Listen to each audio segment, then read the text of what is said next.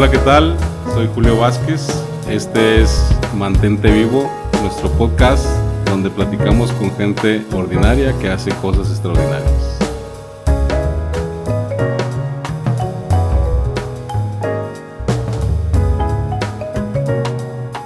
Bienvenidos a un episodio más de Mantente Vivo.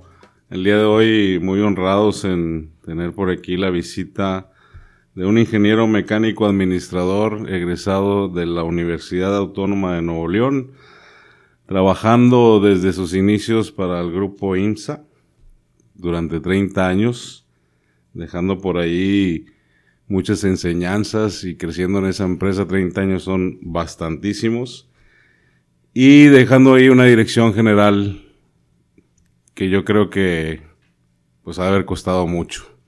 Está con nosotros don Vicente Marroquín Cepeda. ¿Cómo está, don Vicente? Muy bien, gracias a Dios. Este, muchas gracias por la invitación, Julio.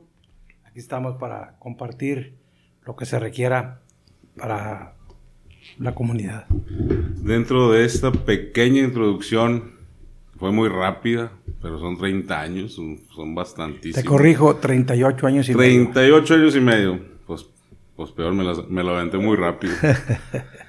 Dentro de esos 38 años y medio de, vida laboral, hay algo que por lo cual hemos este, seguido por medio de Mayra que usted esté aquí con nosotros, que según tengo entendido por ahí es usted el fundador de una liga de béisbol ahí en el municipio de Santa Catarina, aquí en Monterrey, Nuevo León durante, ya tiene 50 años, ¿es cierto eso? Sí, vamos a festejar el 50 aniversario de la liga en, el 2020.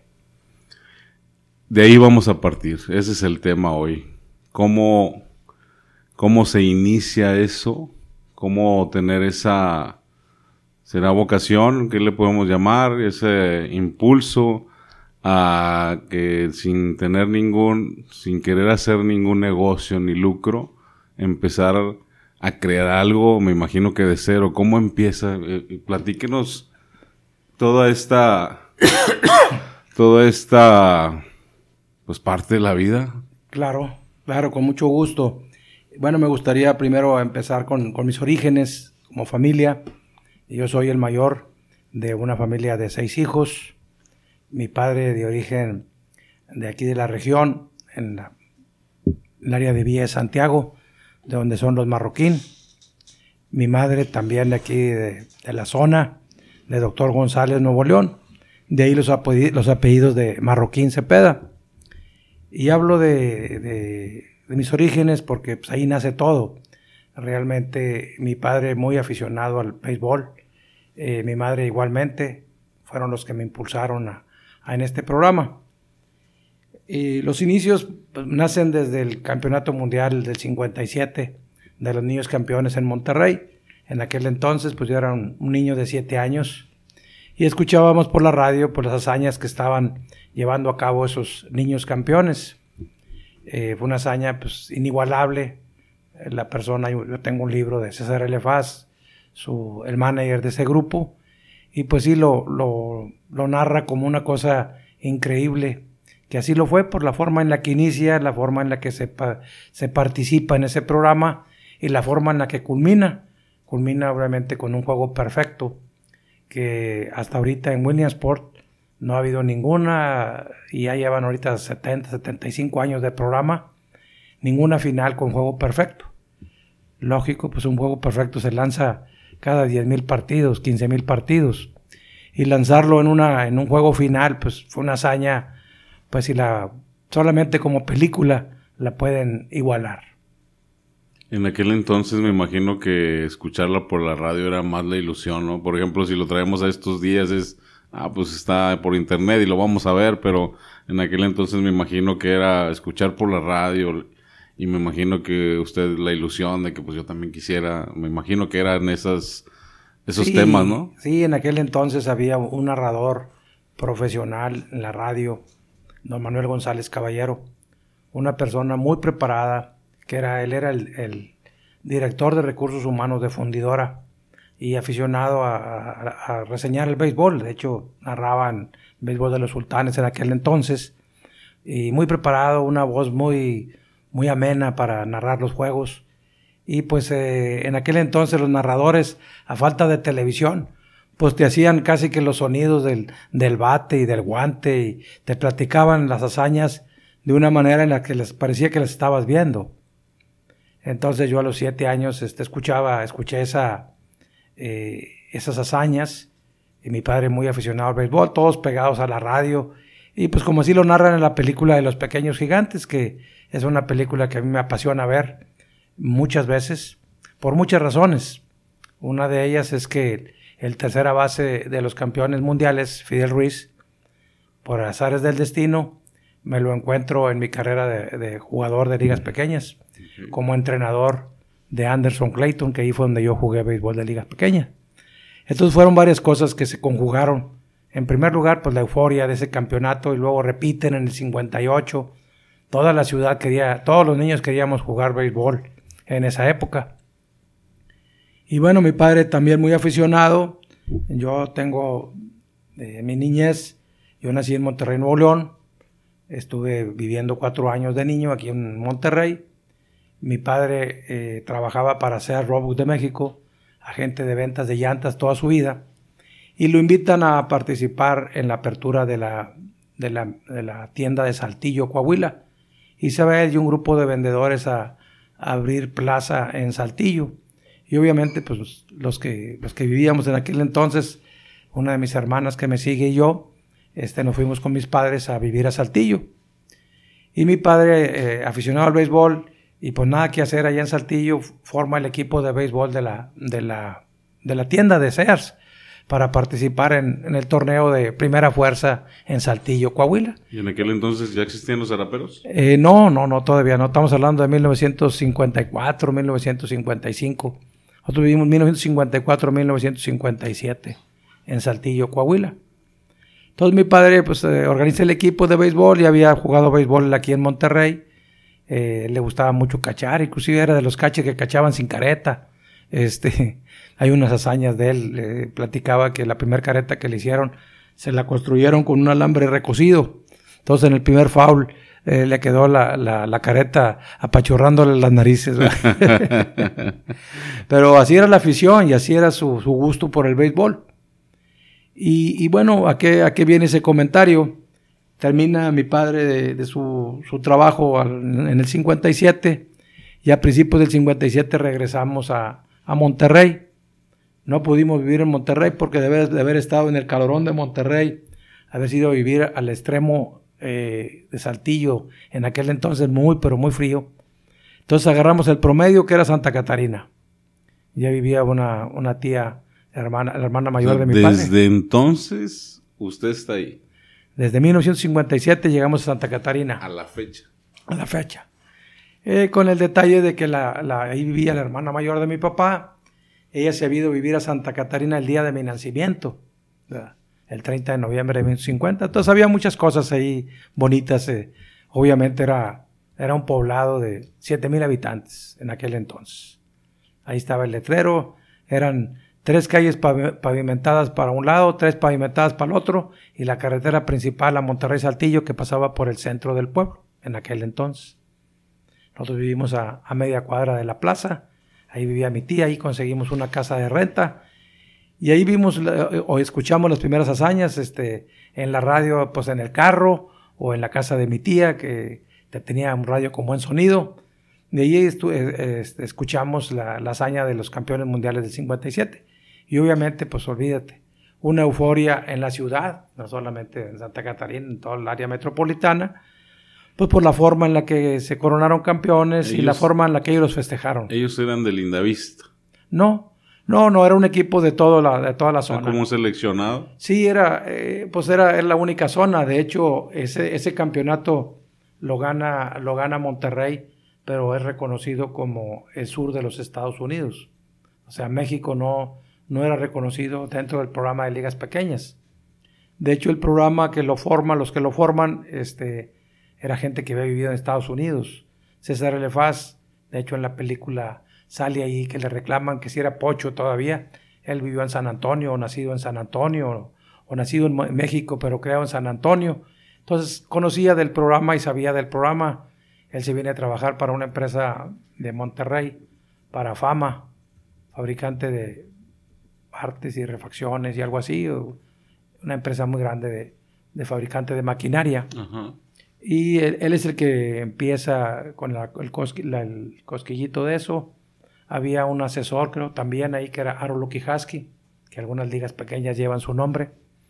Y él también, él sí, de origen norteamericano, asesor, creo que en el mismo Fama o en alguna otra parte, y les nace la idea de, ya conocían del programa, el programa en, en Estados Unidos nace después de la Segunda Guerra Mundial, ya como algo de esparcimiento y muy dolidos los norteamericanos con, con esa guerra y toda la gente que se perdió, las vidas que se perdieron en ese torneo, en, con esa, en esa guerra mundial, organizan en Williamsport, empiezan a hacer el, programa.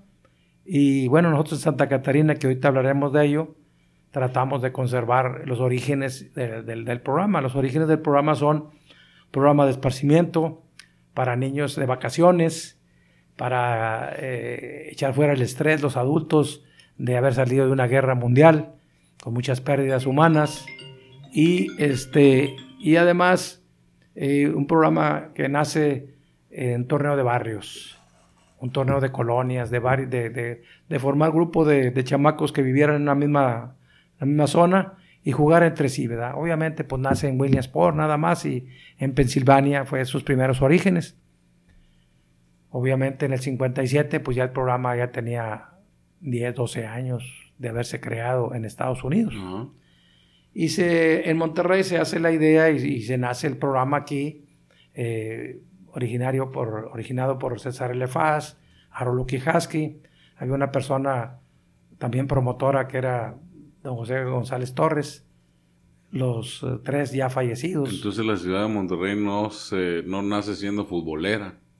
No, en aquel entonces no. No, pues eh, eh, los sultanes sí ya existían en Monterrey, ¿verdad? Los sultanes. ¿Cuántas ligas existían en ese tiempo? No, ninguna, ninguna, fue una sola liga. O sea, se formó una liga que jugaban ahí en, en, los patios de Peñoles. Ahí fueron los primeros pininos. Y de hecho no nace en el 57, nace desde 1956. Pero en el 56 pues hicieron las, hemos vivido engañados, Monterrey, Tigres y todo hicimos, hicimos Se hizo el reclutamiento en el 56, de reclutamiento de niños de toda la ciudad. Ahí, ahí llega Pepe Maiz y, Ángel Macías y Fidel Ruiz y Baltasar Charles y todos ellos de diferentes partes, así como lo narra la película, así fue. De hecho, Fidel Ruiz era hijo de un, de un este, militar, eh, avecindado en el campo militar. Y así había gente de todo, de, de toda el área metropolitana y de todos los extractos sociales. Y en el 56 pues hace la liga, pero no participa en ninguna parte, nada más fue formativa, jugaron aquí un torneo interior y no salieron de ahí. Entonces se termina el torneo este, quedan campeones los niños y se empieza una euforia por querer jugar béisbol. Sí, a, Monterrey lo invitan a jugar al torneo, al torneo de área, que el torneo de área en Estados Unidos. Eh, se jugó en Harlingen, en McAllen y todas esas partes de ahí. Fue el torneo, el, primer torneo al que se enfrentaron los dos niños de Monterrey. Pero era un equipo eh, que iba representando al sur de los Estados Unidos. Claro, traía su leyenda de Monterrey y todo. Lo invitan. Pues obviamente ellos pensaban que iban a jugar dos partidos, así lo narran y así, así era. Llevaban un maletincito para jugar dos partidos y, y para atrás los fielders, ¿verdad? En aquel entonces el mundial se jugaba a eliminación sencilla, bastante cruel. O sea, perdías un juego y te ibas para tu casa. O sea, no había mucho que jugar, como ahorita se juega tantas eliminatorias y una serie de equipos y todo eso. En aquel entonces iban y participaron aquí, me imagino que eran cuatro o cinco equipos aquí en la zona, y pues ganan todos los juegos que tenían que ganar y ganan el derecho de, participar en el torneo este, mundial o llamado mundial, pero en aquel entonces pues era nacional de Estados Unidos, representando a una zona nada más, a la zona del sur de Estados Unidos. Y así es como, como nace el béisbol infantil en Monterrey con esa participación. Y entonces usted empieza a jugar en ligas primero, aquí en Monterrey. Sí, empiezan después de esa, de esa hazaña eh, y luego ya la segunda hazaña que también con la misma liga, ya la segunda hazaña sí ya se le reconoce a México, que es la de 1958 más o menos con uno o dos participantes que habían ido en el 57, o uno nada más, creo que el zurdo Ricardo Treviño era el único que, que duplicó campeonato, 57 y 58. Ya en el 58 y así nace una liga formal, que era la liga industrial, ¿verdad? La liga industrial con tres o cuatro equipos, que también de hecho fue el origen de la liga, o sea, la selección de que fue a jugar a, a McAllen o al torneo sur de Estados Unidos era una selección de la liga industrial, que jugaron cuatro equipos, si mal no recuerdo, Botelleros, patrocinado por Vitro, eh, los, los, Incas, patrocinado por Anderson Clayton, eh, Tubacero, que practica, patrocinaba un equipo, y uno más que se me escapa. Las cuatro empresas principales de Monterrey patrocinaron los equipos del torneo interior para hacer la selección que fue a jugar a, Estados Unidos. ¿Y qué posición jugaba usted? Yo jugué, eh, me gustaba jugar el short, pero yo me lastimé el brazo de niño, eh, era muy inquieto y tuve una caída y no me la atendí bien, entonces el brazo lo, lo tenía medio pegado. Entonces eh, me conformé con jugar la segunda base. Yo jugaba la segunda no, base. No, no soltaba el brazo. Así es. Cuando yo empiezo jugando, pues ya había unas 6, 8 ligas a nivel metropolitano. Y la más cercana era la Liga Sierra Madre. ¿Y a qué nivel llegó? Yo llegué este, a ser el jugador número 15, yo por eso uso el número 15. Los jugadores, este, la, la, selección era de 14 jugadores solamente. Y este, yo fui el último niño que me dijeron, ya no vengas. Jugué en una liga ya muy competitiva, muy competitiva porque en ese entonces por la euforia, en la Liga Sierra Madre, eh, que fueron campeones eh, nacionales en 1959, pero no participaron en el Mundial por, por una falla administrativa.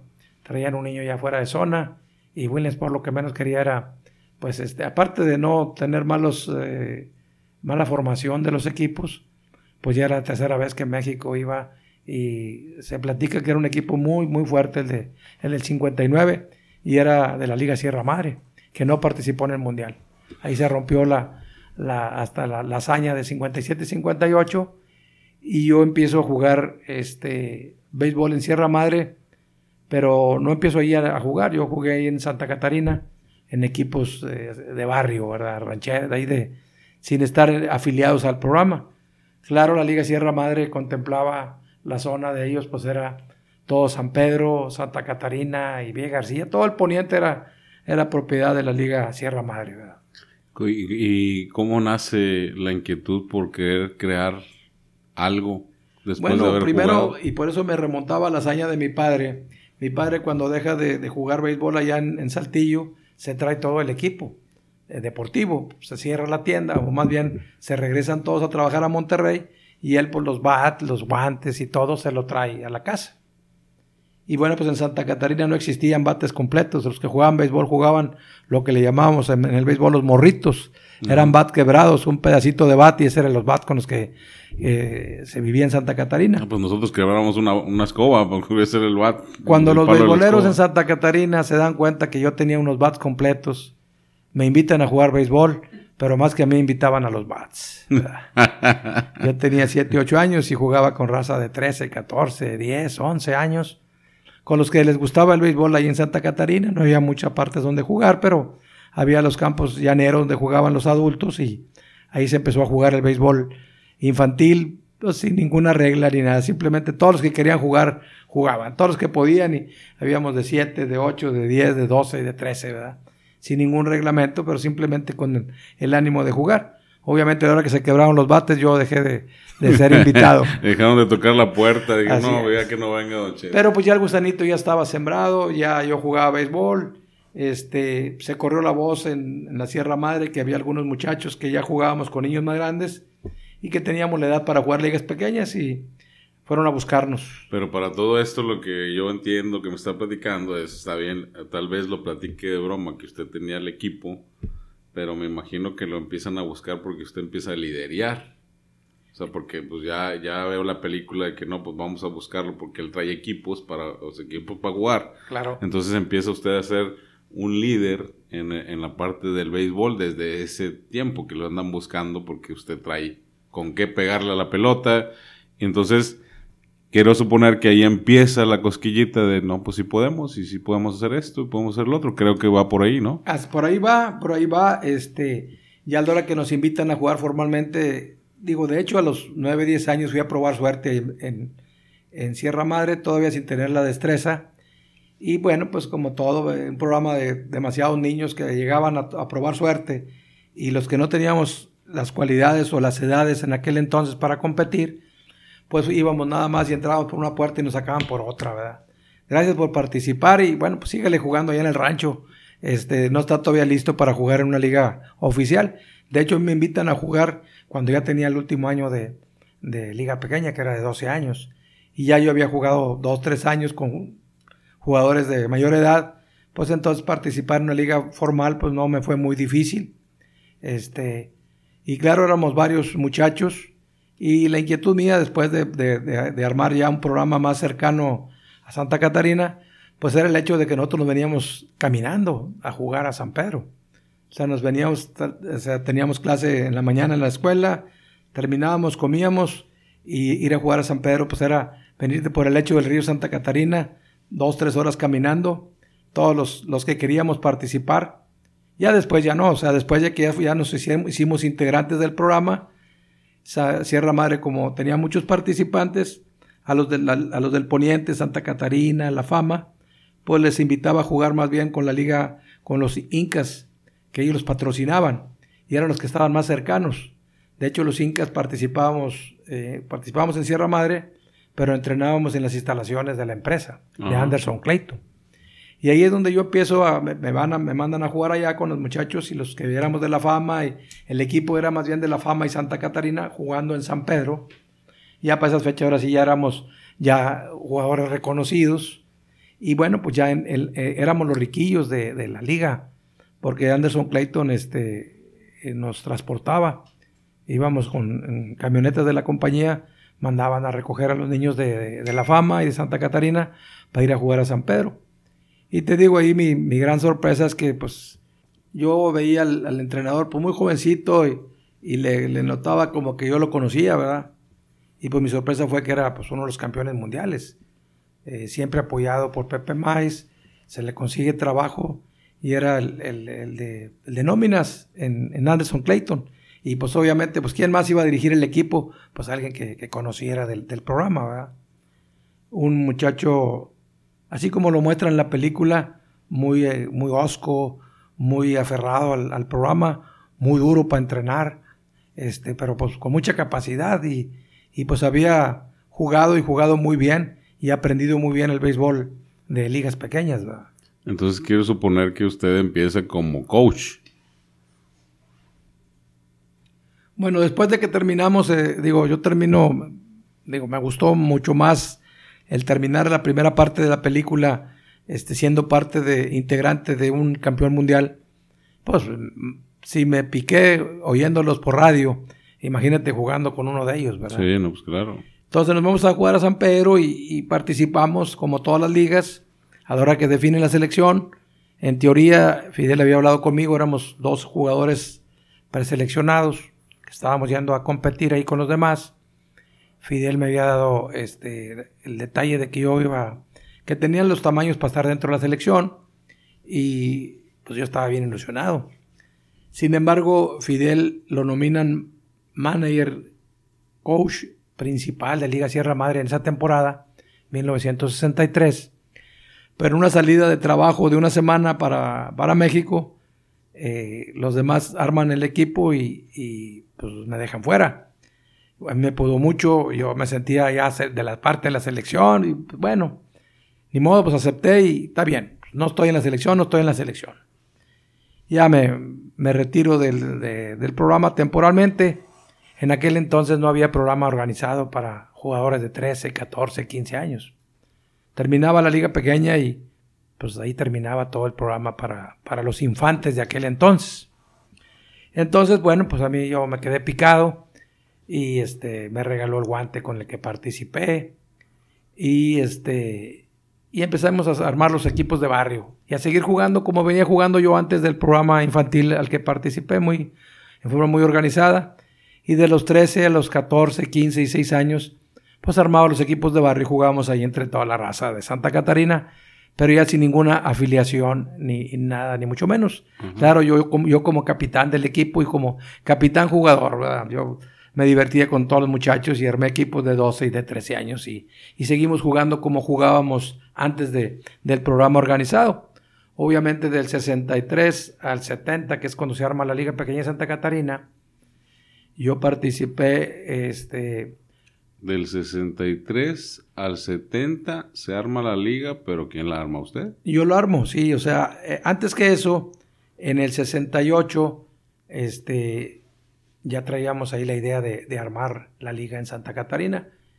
Y pedimos, por amor propio. Sí, por amor propio y que empezamos a involucrar más adultos y gente que le gustaba. Y pues oye, yo empecé a, correr la voz de, oye, vamos a armar un programa de, de afiliado a Williamsport en el 68. Pero en ese mismo año del 68, este, ya la Liga de la Fama ya había pedido franquicia también, antes que nosotros. Había un grupo ahí también de buenos aficionados al béisbol. En aquel entonces en la Fama se jugaba el béisbol amateur de la Liga Naranjera. Pero ¿por dónde se tiene que pasar para pedir una afiliación? Eh, había ya en aquel entonces las ligas afiliadas había un director regional. Pero es fácil, no es fácil. Eh, pues sí, era realmente en aquel entonces pedir, pedir la solicitud aquí al director regional. Era ir. Era ir y decir, oye, yo quiero afiliarme al programa. Él era, ellos eran los, el conducto. No había requisitos ni nada. Eh, pues, bueno, eh, los requisitos era pues, tener en dónde jugar, ¿verdad? O sea, primeramente, oye, está bien que eres una liga. ¿Qué, ¿Con qué cuentas? ¿Con qué, ¿Con qué espacio cuentas para hacer el programa? Usted ya lo tenía. Yo no, en, el 68 teníamos una promesa de, un comodato con una empresa de Santa Catarina, pero pues no se ocupó porque realmente en el 68 la fama le dan la afiliación en el 68. Pero usted lo buscó, ese comodato. Yo, bueno, sí lo buscamos, eh, acompañado por algunos adultos y tenía una amistad con el, con el que era el líder sindical de la empresa a la que se le podía pedir el comodato. Y a través de él hicimos esa petición y ya teníamos en dónde practicar, pero no nos dieron la afiliación, se le dieron a la fama y nosotros participamos en el 68 y 69, perdón, 69 y 70 en la fama, como un equipo de Santa Catarina en la Liga de la Fama afiliado a Williamsport. ¿Y usted no estaba a gusto ahí? Decía, yo quiero... No, realmente participamos ahí dos años, yo como manager de un equipo, eran cuatro equipos, tres de la Fama y el de Santa Catarina. Este, y modestia aparte, pues quedamos campeones los dos años invictos. Obviamente, pues yo en aquel entonces me dedicaba a estudiar en las mañanas y a entrenar el equipo en las tardes. Y era un equipo, pues, de todo el municipio. Y por más que hacían selecciones en la fama, pues no, no podían con, con los Diablos en aquel entonces, que era el, mote del, equipo original de Santa Catarina, jugando en la fama. Por eso cuando me preguntan... ¿A qué se debía ese éxito de haber quedado campeón? ¿Escoger la gente indicada? O, era una planación del... del pues eran varios, eran varios factores. El número uno, este, pues yo ya tenía algo de experiencia, aunque no había formado liga pequeña, pues eh, tenía ya experiencia de formar equipos, más o menos algo de, aunque estaba muy, muy joven, pues algo de colmillo para seleccionar a los muchachos. Y en aquel entonces todos los hijos de peloteros de la, de la zona, pues te llevaban al, al niño, oye, este ya juega muy bien y ya sabe capear, agárralo. Entonces llevábamos handicap sobre, sobre la fama en ese aspecto. Aunque la Liga de la Fama pues, estaba muy bien coachada porque el, el presidente de la liga, don Luis Martínez, que en paz descanse, era el manager de la Liga de, los Pericos de la Fama, que jugaba en la Liga Naranjera. Y el jugador semiprofesional de origen de sastre, su profesión era sastre, y era el sastre de los sultanes del Monterrey, inclusive, o sea, Héctor Espino, que en paz descanse también, se hacía los trajes ahí con, con don Luis Martínez. Entonces era una persona de béisbol muy conocedora, pero bueno, no se podía dedicar a, entrenar niños de liga pequeña. Él era el presidente de la liga. Y, este, y nosotros pues sí le, sí le pegábamos al, a lo que era trabajar en el campo, ¿verdad? Que era lo que siempre me gustaba, dirigir, dirigir los equipos, ¿verdad? Entonces, dos años quedaron campeones y ahora sí sale para... Ahora sí, este, ya teníamos más gente en Santa Catarina y ya éramos más de un equipo y había un grupo de adultos este, que me acompañaban y que me acompañaron a, jugar en la fama y que podíamos armar ya el equipo. Ya teníamos prácticamente cuando nos fuimos a, organizar la liga en Santa Catarina en 1971, ya los, los cuatro managers ya los teníamos. Los cuatro managers del, del básico ya tenían experiencia y armamos el, el programa en 1971. Entonces empieza a ser pues algo este, ya más organizado. Sí, definitivamente. En el primer lugar, pues era, ya teníamos un lugar en donde practicar. O sea, el, comodato original de la empresa que nos eh, lo presta, pues era un espacio de 10 mil metros cuadrados, una, una, una, hectárea. Este, y bueno, pues ya teníamos, ya, ya era la base, o sea, los organizadores del programa, para que no fuera un programa volátil, pues era el primer requisito, o sea, tener dónde jugar para poder este, llevar a cabo el programa. Y obviamente ya lo demás era labor de, conjuntar los equipos, obviamente construir el parque, etcétera, etcétera. Obvio, el primer parque pues fue, lo hicimos muy rápido, con tanta, tanta euforia que había por hacer algo. Eh, pues gente de todas partes. Santa Catarina era una zona industrial muy fuerte en desarrollo en aquel entonces. Estaba llegando maquinaria a Nylon de México y la maquinaria venía empacada con en cuatro eran guacales eh, que se, desmontaban casi completos y de, una altura pues similar a la altura de, las, de la barda de ligas pequeñas entonces pues luego, luego alguien sabes qué están desmantelando ahí te quieres traer la madera pues sí así como están y la desbaraten así en, secciones nos la llevamos y en, un mes armamos todo el, el, corralito de madera para delimitar la zona del, del campo y ahí ya se hizo de un equipo de trabajo para que le ayudara, para hacer más... Sí, se, armó la, más categorías, me imagino. La directiva, pues eh, encabezada por el líder sindical de, la empresa que nos consiguió el comodato, con pues, mucho don de líder, no le fue difícil este, arrimarle gente adulta para formar la mesa directiva. Y ya la parte deportiva, pues a mis 18 años yo ya la, ya la tenía contemplada. Eh, tres o cuatro manes que habíamos dirigido en la fama, algunos eran avecindados allá en Santa Catarina y prácticamente en 90 días ya teníamos los 60 o más niños para jugar el, programa de, de 1971 eh, y nace la Liga Pequeña Santa Catarina en febrero 5 de 1971 se inaugura el primer torneo de, en, Santa Catarina. Impulsada por don Vicente Marroquín. Así es. Así Entonces, es el, me habla de que era el primer campo donde jugaban. Hoy hay otro, se hizo otro después sí, de ese. Sí, este, el primer campo eh, que nos lo otorgaron, el comodato era indefinido. Este, eh, el programa fue creciendo, fuimos, fuimos eh, llevando instalaciones más completas al parque, inclusive llegamos a poner el alumbrado. Y siempre con el permiso del dueño de, que pues, de siguiéramos invirtiendo ahí eh, él tenía muchas hectáreas en Santa Catarina y siempre nos dijo que, esa, esa, ese comodato mañana pasado iba a ser parte de la liga, iba a ser parte de las áreas verdes cuando él urbanizara esa zona. Cosa que no, después no se respetó porque eh, ese campo donde estaba ubicado era pues la parte, vamos a decir, más económica de los terrenos. Era un terreno pegado al rastro municipal. Ajá. Entonces, este, pues era muy conflictivo para nosotros jugar ahí pegado al rastro municipal, ¿verdad? Antes de, rayar el campo teníamos que retirar vísceras que a veces las, nos las dejaban ahí en, a un lado del, terreno de juego.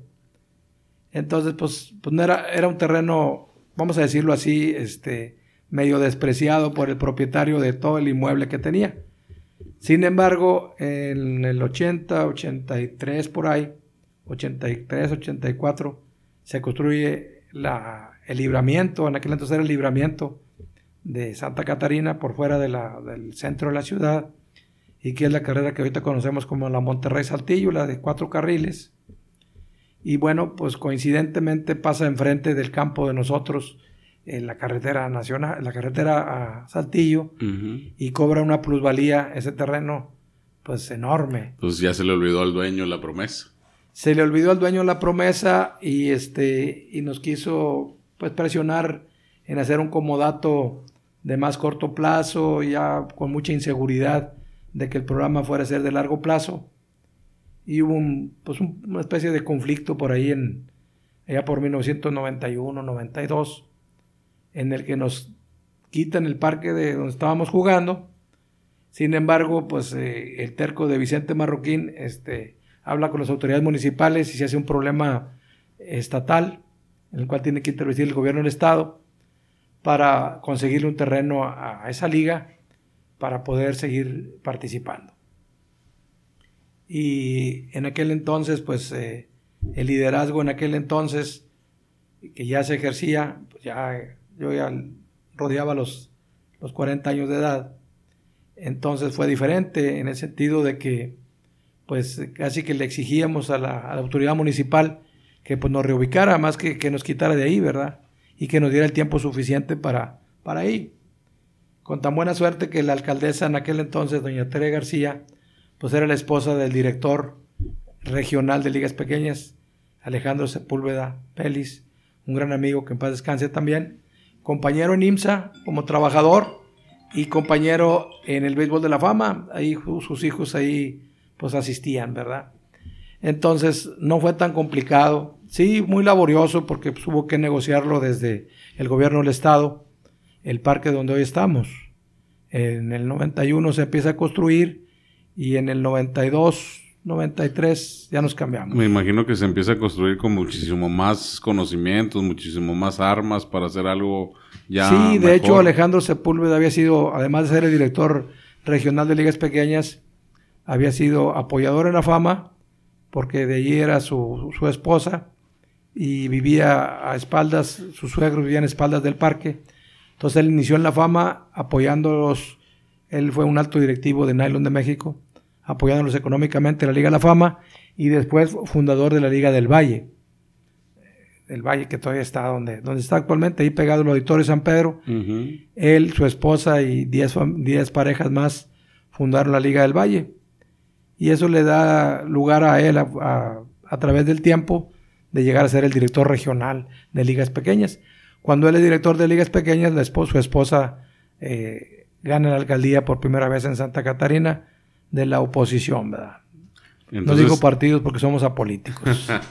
Entonces el estadio hoy en día lleva el nombre nada más y nada menos que del ingeniero Vicente Marroquín. Pues sí, la verdad que ese campo en el que hoy estamos trabajando, este, nos costó pues inaugurarlo desde, desde el 92, 93. Nos lo, nos lo empieza Doña Tere en su primer año de mandato y nos lo entrega en su segundo año, tercer año. Y bueno, pues este, ya era un parque que se construyó con la ingeniería del campo de la del Valle. Si los vemos es una copia de la ingeniería, la ingeniería que tiene el campo del Valle en la infraestructura de dogouts y todo eso, era el que tenía la Liga del Valle. Entonces Alejandro tenía todos los planos y todo eso. Entonces hace un campo muy, pero muy profesional, muy profesional desde el punto de vista de diseño del terreno de juego, eh, nivelación del terreno, preparación de, de, la parte del subsuelo para que no fuera un campo que con cualquier llovidita se, se inundara este, y muy bien trazado y muy bien, muy bien hecho. Cuando usted lo ve terminado, ¿se remonta a escuchar a los niños campeones en la radio? Pues sí, sí, la realidad es que un campo, este, eh, termina Doña Tere, no, no se terminó, no se concluyó la obra porque nos quedamos cortos en la cuestión de, gradas. Eran unas gradas muy pequeñas, una cantidad para 150, 200 personas cómodamente sentadas. Y bueno, para el un torneo interior de muy buena capacidad, sin embargo, pues no, era suficiente, ¿verdad? Años más tarde, este, hace unos 7, 8, 10 años, no menos, que en, el 2010 todavía no teníamos las gradas actuales. Se, se, construyeron como en el 2013, 2014, con un apoyo federal y empujándole a los actuales administradores del municipio se consiguió un presupuesto de muy buen monto y se terminó de, construir las gradas actuales. Entonces, para, para, para vivo es muy importante el mensaje, el mensaje que queremos dejar a los que vienen atrás de nosotros. Lo de usted fue un sueño constante, acompañado de la pasión por el deporte, acompañado de la pasión por el amor a ese deporte, que yo veo y admiro su humildad y sencillez, porque hasta ahorita no ha hablado ni pío de usted. Entonces, Pero tenemos que reconocer que Vicente Marroquín es un ícono para el municipio de Santa Catarina. Entonces, lo mueve para darles el mensaje a los muchachos ahora, a los jóvenes que vienen es, oye, pues sé persistente, porque pues vengo de, no tener guantes y vengo de, abajo y luego pico caña, pico caña, pico caña, pico piedra. Eh, me, vengo con un equipo de que me cayó de rebote. Y yo me imagino, yo si fuera Vicente, yo me pondría al centro del campo en el diamante y diría, pues mira dónde estoy, porque todavía lo traigo en la sangre, porque mi padre me lo legó. Entonces, ¿cómo podrá dar el mensaje de decir a los jóvenes si se logran las cosas? Porque ahorita es, usted no es de Santa Catarina, Santa Catarina es suyo. Sí, muchas gracias por, tus palabras. Realmente, eh, pues sí, eh, nace la inquietud a los siete años por ese campeonato mundial de los pequeños gigantes aquí de Monterrey. Y bueno, pues siempre la ilusión de primero participar en el programa, primero como niño, después como adulto. Y bueno, pues han ido cambiando las metas, obviamente, ¿verdad? Eh, después llevar el programa lo más cercano posible a, la ciudad, que era mi ciudad, que aunque no nací ahí, pues me siento más santa catarinense que muchos de los que ahí viven, o de que ahí nacieron, porque ahí me formé. Y sí, efectivamente, el mensaje para, para la, juventud y para todo el mundo, pues es que hay que ser persistente, obviamente tener un sueño, perseguirlo con mucha, muchas ganas y llevarlo a cabo. Eh, obviamente te he platicado de todos los, pues, inconvenientes para llegar a lo que hoy por hoy es el campo del ingeniero Vicente Marroquín Cepeda, como realmente fue un, reconocimiento cuando el programa en Santa Catarina cumplió 40 años, hace 10 años. Pepe Mais, líder del programa nacional de ligas pequeñas, solicitó la aprobación, creo que se tiene que pedir un permiso a Williams por algo así, y me sorprendieron en la, en la conmemoración de los 40 años poniéndole el nombre mi nombre al, parque. Eh, muy orgulloso me siento de eso. Y obviamente este muy agradecido con el programa por eh, este reconocimiento que, que, recibí. Y ahorita pues ahorita estoy como presidente de la liga eh, celebrando un torneo del 50 aniversario con algunas ideas eh, innovadoras y haciendo que, el, que este festejo sea del pueblo y no de Vicente Marroquín solamente. Y este, armamos un torneo de softball con todos los ex integrantes del programa en diferentes épocas. Y a todos saludarlos de mano. Así es, ahorita tenemos, han participado en este torneo de invierno, lo estamos organizando igual como se organizan los programas de Liga Pequeña. Dicen que los programas de Liga Pequeña se ganan en verano, perdón, se ganan en invierno y se disfrutan en verano. Hay que trabajar todo el año de, para poder competir dignamente. Y así estamos haciendo el programa de, de ahorita de los muchachos. Ahorita es un torneo de invierno con una playerita y una gorra Ahorita estamos trabajando porque se van a uniformar para ser parte de la celebración del 50 aniversario en marzo del 2020. No tenemos la fecha porque estamos esperando el programa de Pepe Mais, que salga el programa de los sultanes, para poder tener una fecha precisa en la que ese evento que vamos a tener a nivel regional, pues sea eh, único eh, y muy atractivo y que no tengamos otros eventos deportivos similares que pudieran este, pues no empañar, vamos a decir, que no le dieran la lucidez que queremos para ese, para ese 50 aniversario. Bendito Dios, este Dios a veces nos da muchas cosas buenas en la vida. A mí me ha tocado una muy buena conocerlo a usted, platicarlo, platicar mucho durante muchos años que tenemos de conocernos. Han sido pláticas muy interesantes en una carne asada, pero aquí hay una leyenda, aquí hay una persona que va a dejar huella que ya está puesta ahí y que, pues, ¿cuántos niños han pasado por ahí? Pues yo estimo que, que jugaron y que se quedaron y que participaron, pues, eh, alrededor de unos 5 mil. Una, una, dejar ahí una, pues, el, del buen ser y del bienestar para esos muchachos que pasaron por ahí, que muchos han de estar sumamente agradecidos por esa liga que existió y que pues hoy se lo van a agradecer jugando softball. Entonces, hay mucho que hacer todavía, pero durante todo este camino, pues también había que estudiar y también había que prepararse y también había que ser, y luego llega el momento de casarse, y este camino de 50 años, pues lo lleva muy parejito con la señora Anabel. Entonces había que... Sí, la verdad, la verdad hubo que negociar ahí desde el noviazgo. Nada fácil, ¿verdad? Nada fácil. Afortunadamente mi mujer también, por el lado de ella, una familia beisbolera, mi suegro que en paz descanse, apasionadísimo al béisbol y softball. Eh, platica la leyenda que cuando mi padre fue a pedir la mano de, mi mujer ahora, pues este, le olvidó pedir la mano, platicaron de béisbol todo el, todo el rato. no, la verdad que sí, este, ha sido mi compañera. En un principio, bueno, pues como todos, este, el celo de que, pues es el béisbol, lo soy yo.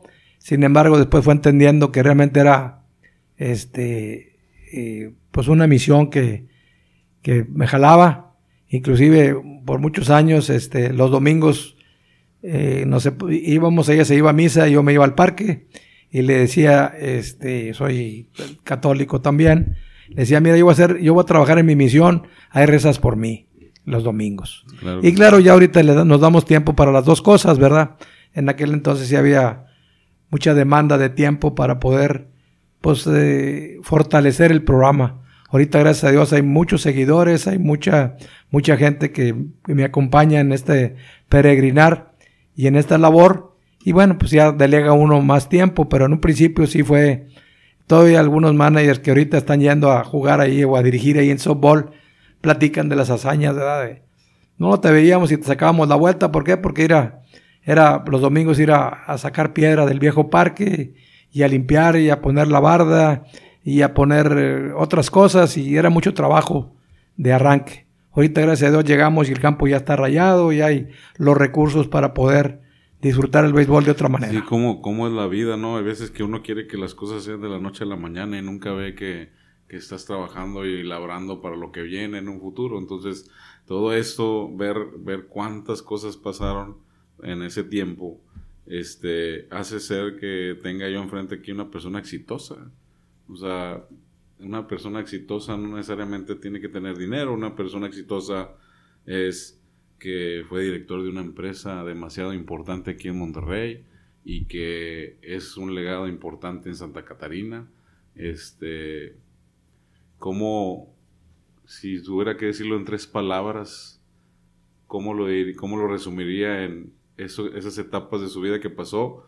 para que la puedan practicar gente que venimos atrás picando piedra, queriendo hacer un negocio, queriendo emprender algo, este, porque me imagino que pues hubo muchas, muchas piedras en el camino, hubo gente que se oponía a lo que usted hacía, porque también humildemente en esta plática que hemos tenido, pues tampoco habló de las cosas que quién se oponía y quién no, sino pues nomás las evadió y le siguió. O sea, es la persistencia, es estarle terqueando, pues yo, así como dices tú, en, tres, en tres fases yo diría tener el sueño, trabajar y ser persistente o consistente eh, o insistente en lograr ese sueño y, nunca desmayar. O sea, ha habido muchas, eh, muchas adversidades en el trayecto.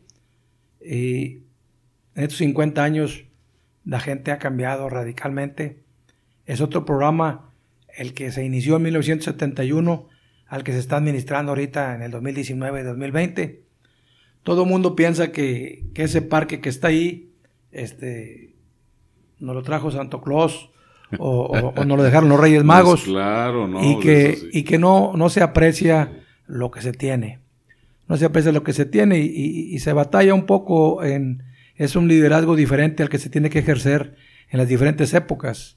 Afortunadamente mi, mi profesión y mi trabajo pues siempre fue, eh, la clave de éxito fue trabajar con la gente y trabajar bien y ir hombro con hombro sacando las cosas adelante. Entonces el programa infantil pues es igual, el reto es fuerte y, y sí, como tú dices, este, hay mucha gente que se, se profesan algunas cosas y algunas cosas no se entienden.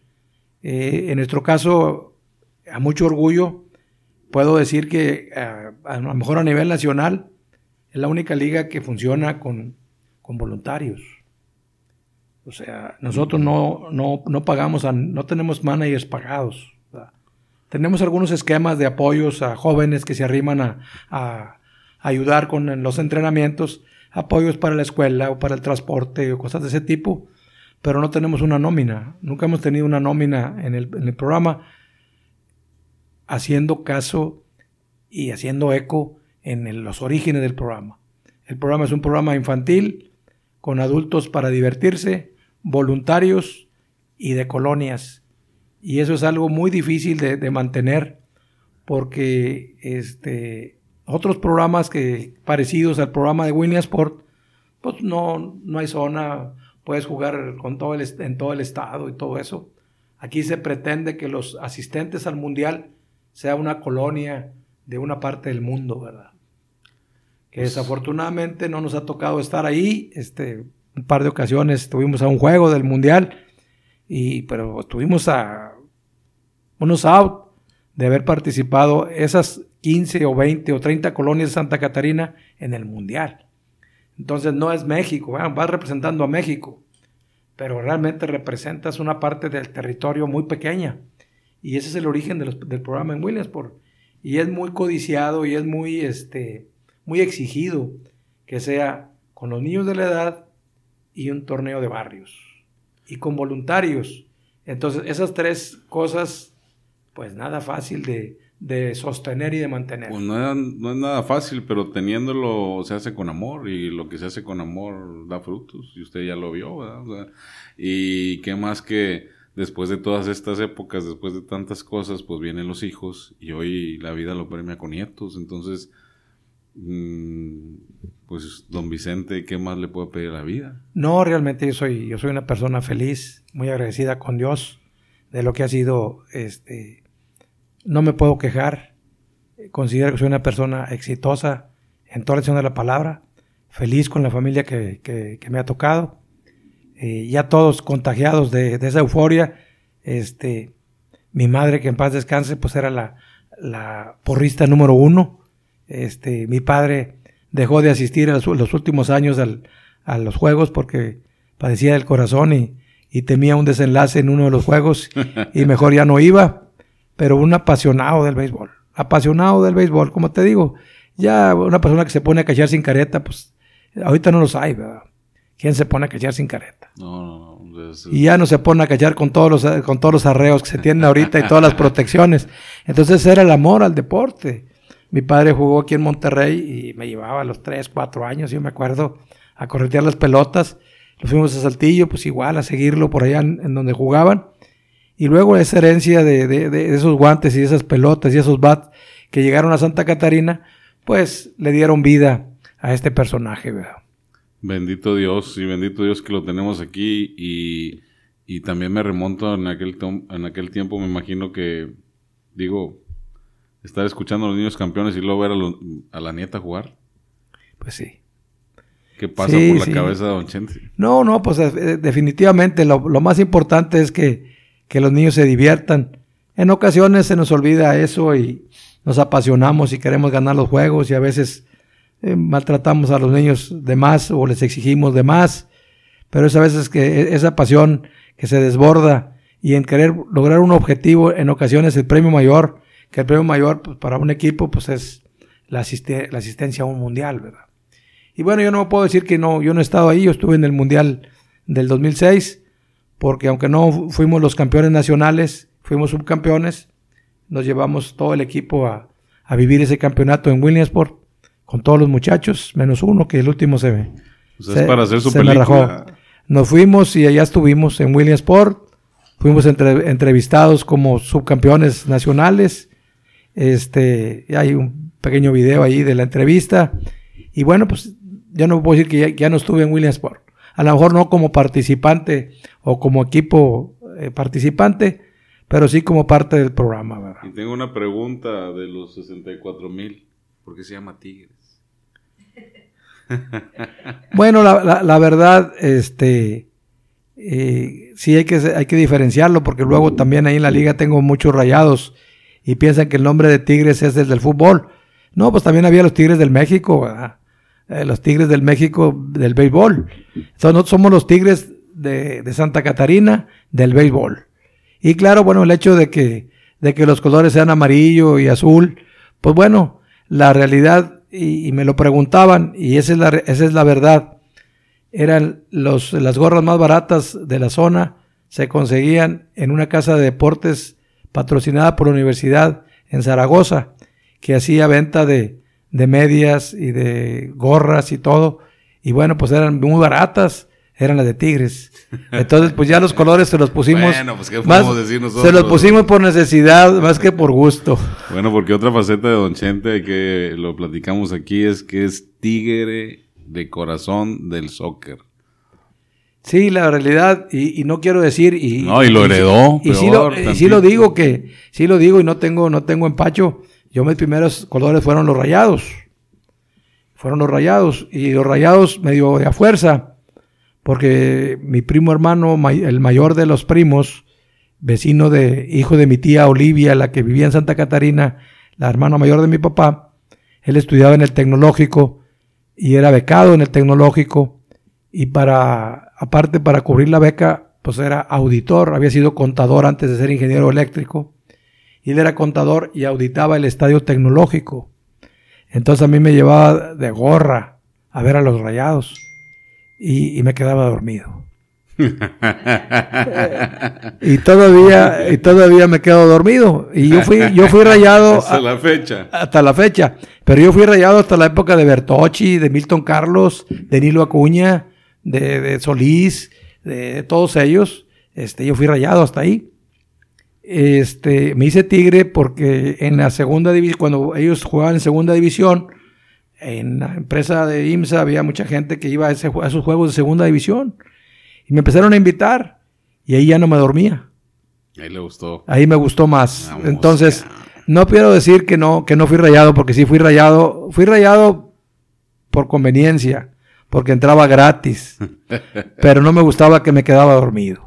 Bueno, pues ya dejó el legado aquí con su hija Mayra, que le mando Pues sí, lo malo es que me trajeron dos rayados a la familia, pero pues bueno, pues nos aguantamos con ellos, ¿verdad? Mis dos yernos son rayados, uno de ellos este, muy apasionado y otro nomás de televisión. Aficionado de televisión, rayado de televisión. ¿verdad? Pues bueno, don Chente, pues el día de hoy tuvimos una persona este, muy importante para el municipio de Santa Catarina, una persona que deja un legado, que, que está trabajando duro con la niñez. Hoy es muy difícil con tanta tecnología, con tanto aparato. Pero creo que con la voluntad y el amor que le están poniendo todavía hay muchas cosas que hacer. Este, me, le deseo que, que, en este aniversario salgan las cosas como las tiene planeadas y que primero Dios sea para usted una felicidad tan grande como la que está reflejando en su rostro ahorita. No, pues gracias, muy amable. Ojalá y así sea, que se cumplan todos los, sueños que tenemos planeados para este 50 aniversario. Y si no te llega la invitación, ya estás desde ahorita invitado, nomás conociendo la fecha a través de Mayra. Me dará mucho gusto. Va a ser, te digo, una fiesta popular. Y ya desde ahorita la estamos disfrutando con, con este torneo de softball. Este, pues ver a todos los muchachos ahora hechos unos hombres. Porque pues ahorita los, los más antiguos de la liga, pues ya tienen 60 años. Sí, eso es lo que estaba viendo. Ya tiene 60 pues, años de edad. Este, el equipo se llama los, eh, ¿cómo se llama el equipo? Los Pioneros. Los Pioneros. Y, o sea, este, Qué raro, ¿por qué sería? El, el equipo ahorita le falta calidad. Le falta calidad no porque no le hayan jugado, ya la edad no se los permite. Entonces juegan de relevos se envasa uno hasta la primera y uno y un segundo corre de primera a segunda y así lo estamos disfrutando el programa actualmente. Pero qué padre, ¿no? Vivir eso. Don Chente, pues en Mantente Vivo siempre cerramos la entrevista con, con dos preguntas. La primera pregunta es a don Vicente Marroquín, ¿qué lo mantiene vivo? Pues me mantiene vivo que soy muy feliz, por todo lo que he hecho eh, desde mi niñez hasta, hasta ahorita. Cuento con una familia muy bonita, pero muy bonita. Profesionistas todos, porque todos le echaron ganas a, llegar a la meta, que era el mínimo objetivo en lo personal como padre de familia. que mis hijos tuvieran una profesión para defenderse en la vida. Obviamente cuento con una esposa envidiable, una familia preciosa. Esa es mi primera familia. El, resto de mi, de mi familia, mis primos hermanos, mi familia, mis tíos y todo ello, igual. Una familia ejemplar, tanto por el lado de los marroquín como por el lado de los Cepeda y ahora los, los parientes de mi esposa, mis cuñados, etcétera, etcétera. Es una familia muy, pero muy unida, en la cual este, se sigue agrandando. Tú eres parte de esa familia ahora con, con la, el ser familiar de Pepe, mi yerno. Y bueno, pues ha ido creciendo. Empezamos este, siendo una familia de, ya no era de 10, la de nosotros era de 8, como la de la, de la, la, televisión, de 8. Eh, muy feliz mi niñez con mis padres este, de bajos recursos, pero con una, con una enseñanza a trabajar, trabajar duro, y salimos adelante todos. Ya la segunda parte de mi, de mi familia, pues excelente. Y bueno, este, he generado muchos amigos a través de, de este tiempo y de, de, mi trabajo en Grupo IMSA, que fue de 38 años y medio, como te, te lo decía. Fue mi único trabajo, fue mi único grupo. Yo salí de la universidad en el, 60 y, en el 73. En, en julio me, me gradué y el, en agosto primero empecé a trabajar en IMSA. Y no empecé a trabajar antes porque estaba participando en un torneo de béisbol. Me ofrecieron el trabajo 15 días antes y le dije a mi compadre que sigue siendo pues una persona que me impulsó a IMSA. Le dije, compadre, yo necesito terminar el torneo. Estaba jugando en la fama, en torneo distrital. Le dije, terminando el torneo, me, integro a jugar. Dijo, bueno, pues empieza el primero de agosto. Ahorita no tengo necesidad de Ahorita trabajar. Ahorita no trabajar. Entonces, realmente amo la vida porque me ha dado todo. Como dice la canción, me ha dado todo y más. Entonces, este, cada vez que me preguntan cómo estás, mi respuesta actualmente es, estoy vivo y eso es suficiente. Lo demás lo busco en el día a día. Y la última pregunta es, si le tuviera que agradecer algo don Vicente Marroquín a Vicente Marroquín, ¿qué le agradecería? El ser Vicente Marroquín. Es todo, amigos. Tal y como es. Pues muchísimas gracias por el tiempo que se dio. Eh, dejamos esto como un legado. Se va a quedar ahí para la historia, la grabación. Este, Esperamos que sean muchos, muchos años más de éxito y que pues tengamos una segunda entrevista para platicar qué pasó con su 50 aniversario de sus Tigres amados del béisbol. Gracias, muy amable por tus deseos. Esperemos que así sea. Estamos trabajando para ello. Cuento con una mesa directiva muy comprometida para ello. Gente que también, igual, al igual que yo, trae la misma cosquillita del béisbol infantil. Cuento con una familia que me apoya en esa en ese objetivo. Y bueno, creo que lo vamos a lograr. Obviamente se sumaron los 200 jóvenes que están ahí, le están dando vida al programa, le dando vida en todos los aspectos, porque uno de los aspectos es la parte económica. Y ayer lo comentábamos, y perdón que me extienda un poquito en esto, pero eh, uno de los, de los que, de los objetivos es seguir eh, fortaleciendo las instalaciones con las que contamos y tenemos un evento que prácticamente los muchachos del softball lo van a, lo van a, hacer realidad, que es un evento en febrero para festejar el amor y la amistad. Va a estar con nosotros la rondalla de Saltillo, perdonando el comercial, que ya estuvo el año pasado y la armó muy bien. Entonces, con algunas fallas que estamos enmendando y esperamos que esta que vamos a tener como segunda edición de la rondalla de Saltillo en Santa Catarina, en el Teatro Municipal, este, si mal no recuerdo, febrero 9, algo, algo por ahí, cercano a esas fechas. Vamos a tener ese evento y el compromiso de los actuales softbolistas es que entre todos ellos van a acomodar todo el boletaje de la función. Pues ojalá que sea todo un éxito, ya saben ahí, apoyemos ahí a los Tigres de Santa Catarina para que cumplan el deseo de la bonita fiesta y para despedirnos es este, dejar este mensaje. Los sueños se cumplen. Hay que trabajarlos, hay que perseguirlos, hay que no soltarlos y trabajando con la humildad que usted lo hace, este, creo que muchas gentes podemos llegar a eso. No, pues Muchas agradezco gracias. la oportunidad de, de dejar este, esta grabación, que ojalá y el día de mañana pasado este, la podamos seguir escuchando mi familia. Y bueno, no es nada nuevo esto que platicamos, esta reseña, ya la conocen mis hijos, ya la conocen mi familia. Este, esperemos seguir dejando huella en este peregrinar de la vida. Muchísimas gracias, Don. Muchísimas gracias por haber venido. Y esto fue Mantente Vivo. Nos vemos en el siguiente episodio. Gracias. Gracias a ti.